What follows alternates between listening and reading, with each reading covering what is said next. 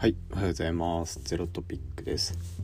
えーっと今日はなんか質問をもらったというかあのクオラっていう Q&A のサービスを最近よく見るようにしていてでそこで回答したものを、まあ、ちょっと口頭で補足しながら、えーこっちへもお話ししようかなと思ってます。で先にクオラの説明なんですけどこうクオラって多分日本だとあんまり使ってる人はいないのかなと思ってますで、えー日本だと2017年ぐらいに日本展開始まったのかなでアメリカだと2008年とか9年に始まった、えっと実名の Q&A サービスですと,、えっとまあ、ほとんどの人は実名で使っていてあの他の例えば Yahoo 知恵袋とか何が違うかっていうと圧倒的に質が高いっていうのがもう結構違うところですね。アクオラの立ち上がりは2009年の6月に会社で会社が立ち上がってその1年後の2010年にウェブサイト公開だそうです。なのではい、えーちょうど今10年目っていう、まあ、結構老舗のサービスですよねウェブサイトとしては。で従業員50名ぐらいっていうことなんですけど確かあの2年ぐらい前にユニコーンになったみたいなニュースをどっかで見た気がします。そうですね。もともとこう Facebook に勤務し勤められてたアダムさんっていう方とチャーリーさんっていう方が共同創業したのが、えー、とクオラです、まあ、クオラをや立ち上げるために2010年の Facebook を辞めるってまず相当ねすごい意思決定だと思うんですけどまあなんか生粋の起業家っていう感じがしますよね。そのこれから伸びていっておそらくインセンティブも、えー増えていくだろうっていうのがもう明らかだった Facebook をそのタイミングでやめるっていうのはなんだか近い匂いを感じます。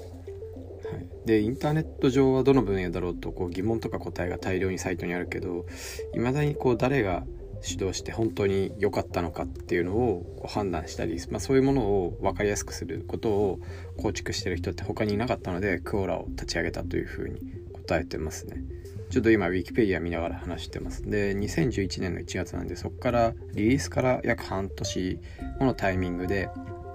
こう登録ユーザーで50万ぐらいだったそうです。まあこれ多分その伸び方としては割と緩やかな伸びかなと思ってます。で僕がクオラに興味持ったのはあの上杉柊君がえーっとを知った時に、まあ、上杉柊君がその勤務歴のところにクオラって書いててええー、と思ってフェイスブックだと彼もクオラ行って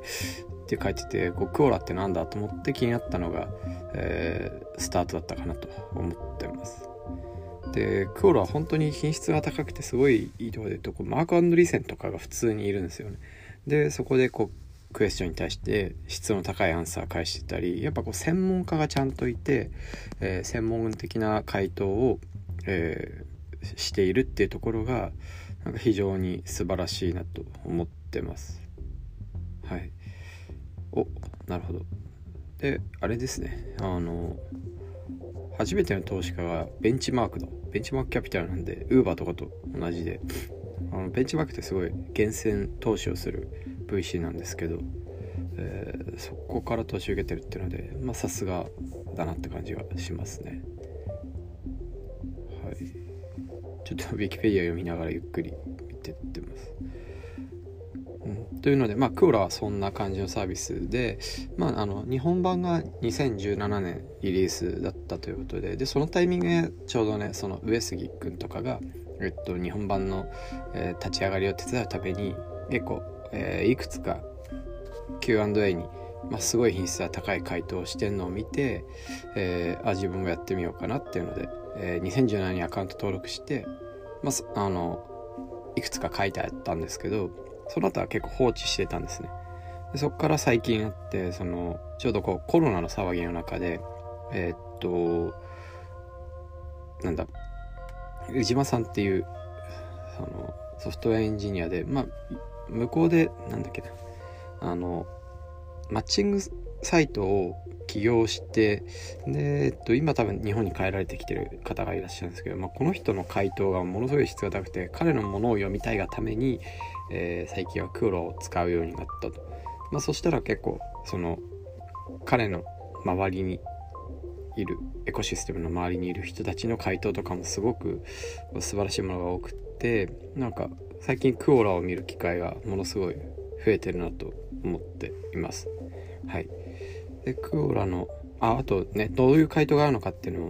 もう一つ例を探し言うと例えばそのコロナショックで株価が下落しましたがここ最近こうアメリカの場合はねすごく上昇してます、まあ、日本もそうですけど。コロナの根本の原因が解決してないのに上がるのはなぜか。またこの先下がる可能性もあるのですかっていう質問に対して例えばウォートンの MBA のファイナンスを学んでいる方が、えー、っとものすごい専門的な回答をしてあってでそれが日本語訳されてたりとか。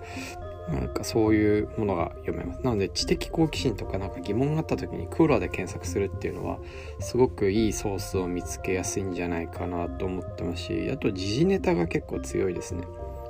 で時事ネタに対して、え、っと少し未来はどうなるのかって気になった時はクオラってすごいいいプラットフォームだなっていうふうに思います。まああとそのテーマがやっぱまだまだ全然揃ってないというかそのコンテンツが全然少ないんで引っかかんないものも多いんですよね。そこが今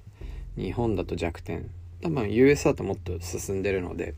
えー、検索にも、えー、っと結構なコンテンツが出せるような状態にはなってると思うんですけど日本はそこが弱点かなと思っています。はい。で戻ると戻るとだ。えー、っとこれだ。あの起業すると起業するのは不況の時の方がいいと言われるのはなぜですかっていう。でこれ質問をリクエストを受けるみたいなことがあって。で4人ぐらいからリクエストを受けたので回答しました。でこれに対する僕の答えは何かっていうとなんかその起業といっても種類がたくさんあると思うんですよね。その個人事業の人をやった時も十分起業だし、まあ、レモネードを売るみたいな話から今だと YouTuber みたいなところも含めて、えー、っと自分でできるビジネスでその自分が豊かになっていくためのお金と,、えー、っとまあ、時間の使い方、え、お金を稼ぐってことと時間の使い方をするっていうのも、立派な起業だと思いますし、え他方でなんですかね。あのまあ、我々みたいないわゆるスタートアップのような形で、ま、とにかくスケールを目指すっていうそのスケールを目指すイコールやっぱ社会になくてはならないものを作るっていう、えー、そういう企業、まあ、それでもさらにこう本当のペインキラーを作るのか、えー、エンターテインメント可処分時間を人が消費できる場所を作るのかっていうまた2つに分かれていくとは思うんですけど、まあ、どっちかっていうとで僕は前者の方って知らないんですよね。その自分は YouTuber でもないしあのなんすかねスモールビジネスで背取りをやってたとかそういう経験も実はないんですよね。ででもその大きい企業その大きい企業というかスタートアップとしてやっぱサイズを目指すっていう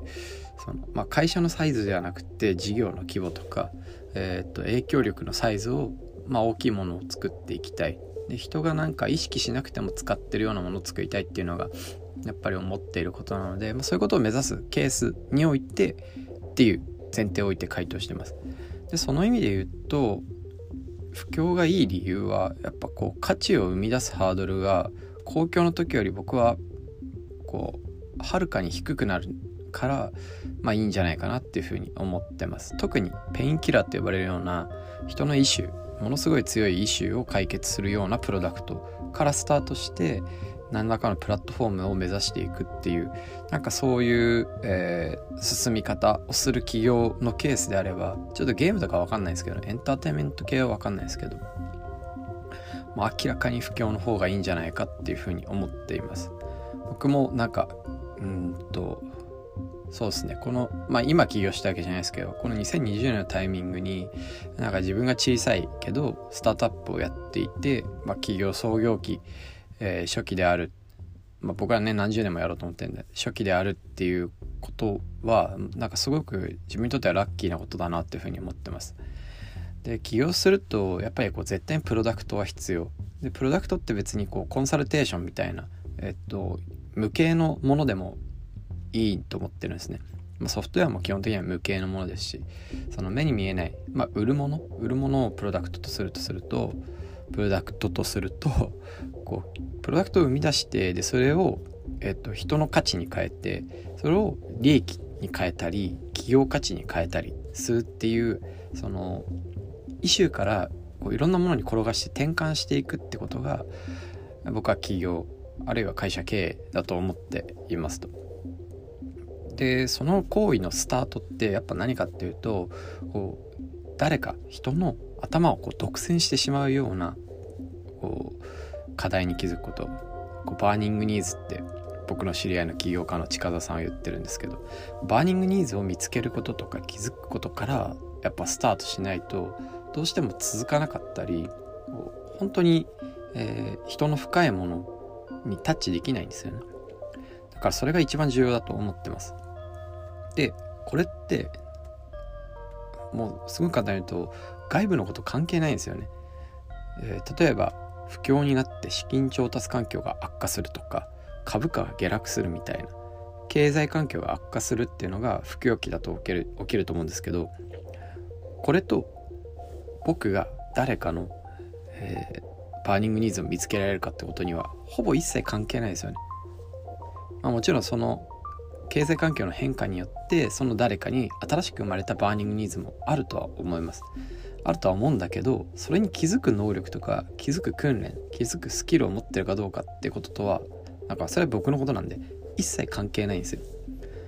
で別に不況だろうが好況だろうが burning needs って誰か必ず何かしら持ってるんで気づく能力があるかどうかっていうことにほぼ依存すると思ってるんですね。あるいはその気づける人の近くにいるかと気づける人というかそういう burning needs を持ってる人のそばにいるかまあ持ってない人はあんまりいないと思うんでいる人をちゃんと観察できてるかって。だから周り関係ないんですよ。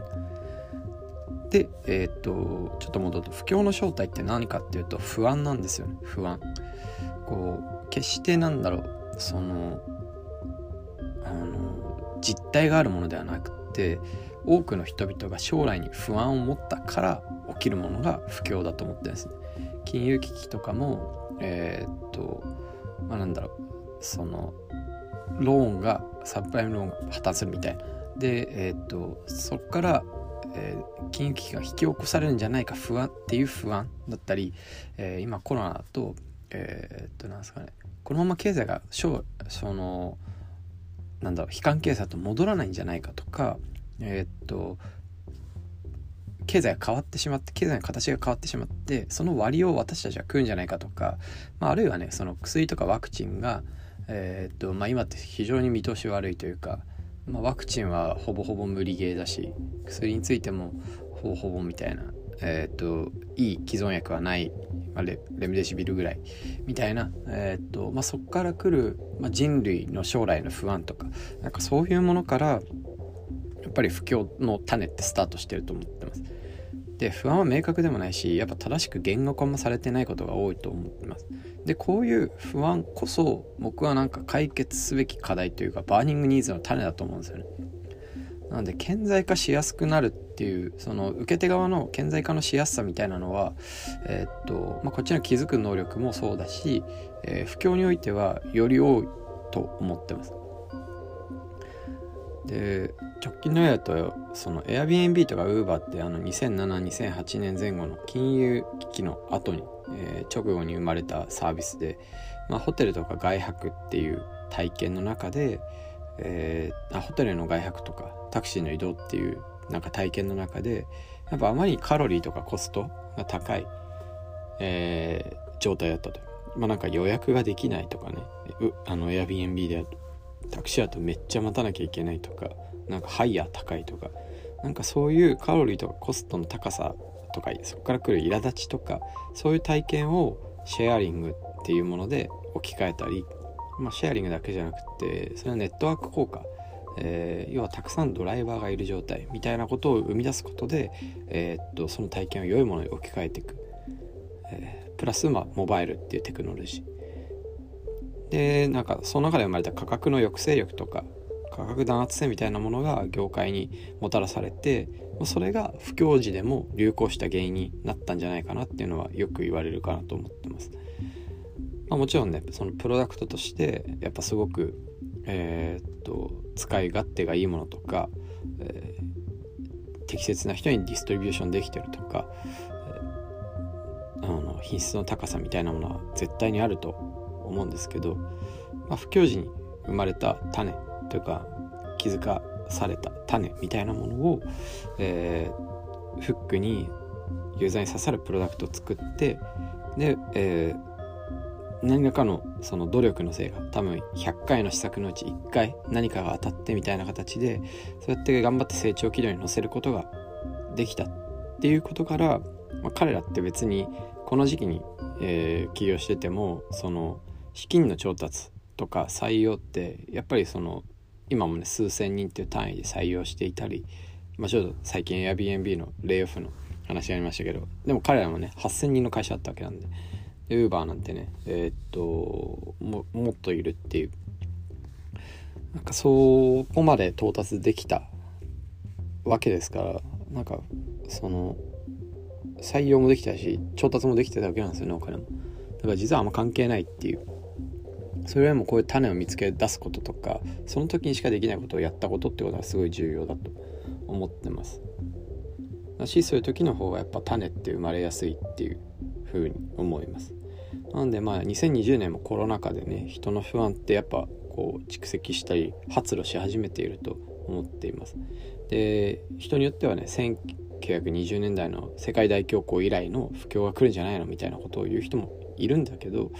なんか起業家にとってはやっぱりその種を見つけるチャンスっていう意味でやっぱ不況の方がいいんじゃないかっていうのは、えー、まあ、真っ当な話かなと思ってます。あとはなんか不況の時にしかできない起業のスタイル逆に公共の時にしかできないスタイルって絶対あると思うんですよね。その公共でもお金が余っててえー、っと問題みたいなものが見えづらい時代こそやっぱその可処分所得を向ける新しいエンターテインメント。エンターテインメントってやっぱ刺激だと思うんで人間の本質的な欲求が。刺激を求めるっていうところに対して刺しに行くっていうのはやっぱりそういうタイミングの方がいいし、えー、そこで集まるそのダブついたお金を使えるからこそできることっていうのはあると思うんでやっぱなんかまあいい悪いもあるんだけどその時にしかできないことってあるよなと思ってます。だから個人の思考とか思考性みたいなものはすごく大事かなと思ってます。で僕は結構明らかに不況の方が向いてるタイプだなっていうのは思います、まあ、そういう問題解決型というか社会イシューインフラ作りたい方は絶対にそっちの方がいいんじゃないかなというふうに思っています。はい。というところで今日はこんな感じでえー、っとクーラーで一回答えたことなんで結構楽っすね。まあ、クオラ本当にいいサイトだと思うんで、まあ、ぜひ皆さんも使ってみてほしいのとあのなんかそこの上でリクエストもらったものは結構積極的に回答してるいくつもりなので、えーまあ、ぜひ使ってみてください。はい、ということで、えー、感想等は「ハッシュタグゼロトピ」で Twitter いただけると嬉しいですし、えー、ポッドキャストの方もフォローお願いします。それではまた。